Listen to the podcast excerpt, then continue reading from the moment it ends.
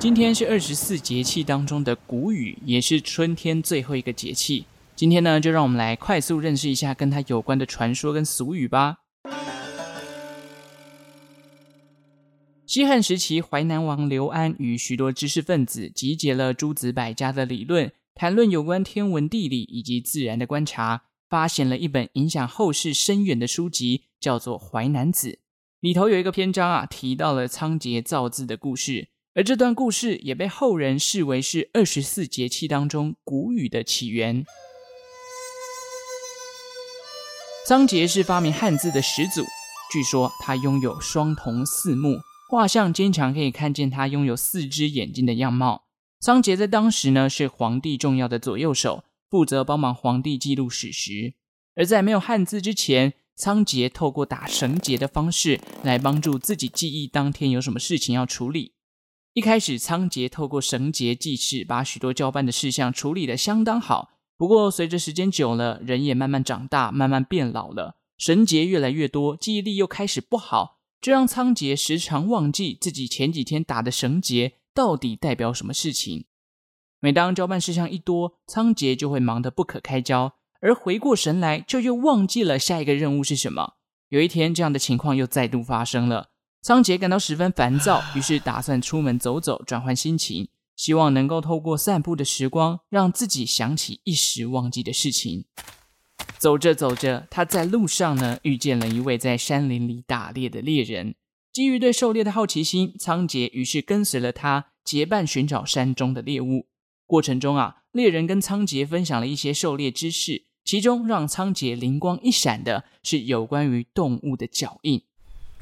原来猎人可以从不同脚印的形状来判断前方可能是什么样的动物，借此来做好打猎的准备。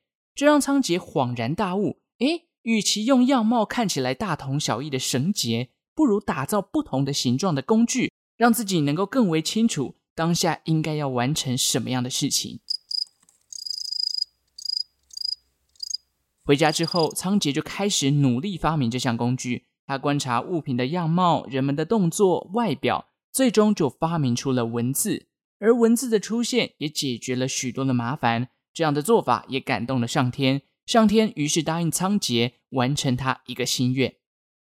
由于当时的时空背景下，百姓们正在遭受旱灾之苦，缺水、缺粮，仓颉呢，于是希望上天能够解决这场饥荒，让老百姓能够丰衣足食。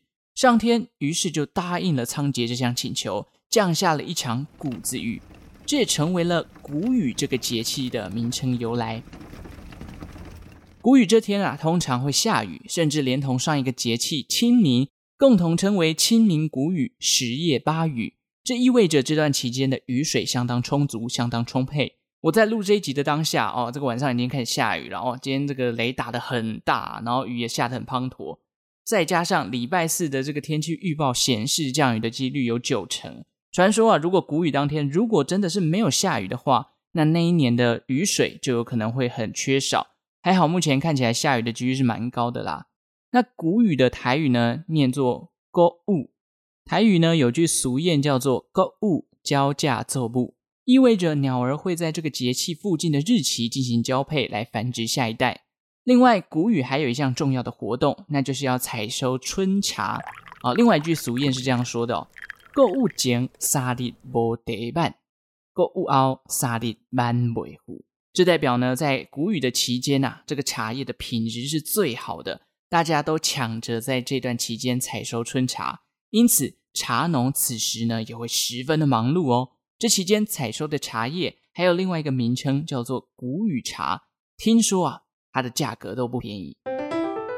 OK，以上就是谷雨的介绍啦。接近春天的尾声了，接下来要进入可怕的夏天。虽然最近这个温度早就已经突破三十度了，感觉春天跟秋天的这个时间越来越短暂，而且夏天跟冬天都越来越漫长。尤其冬，呃，尤其夏天哦，我真的热的时间真的越来越长。而且夏天最可怕的什么？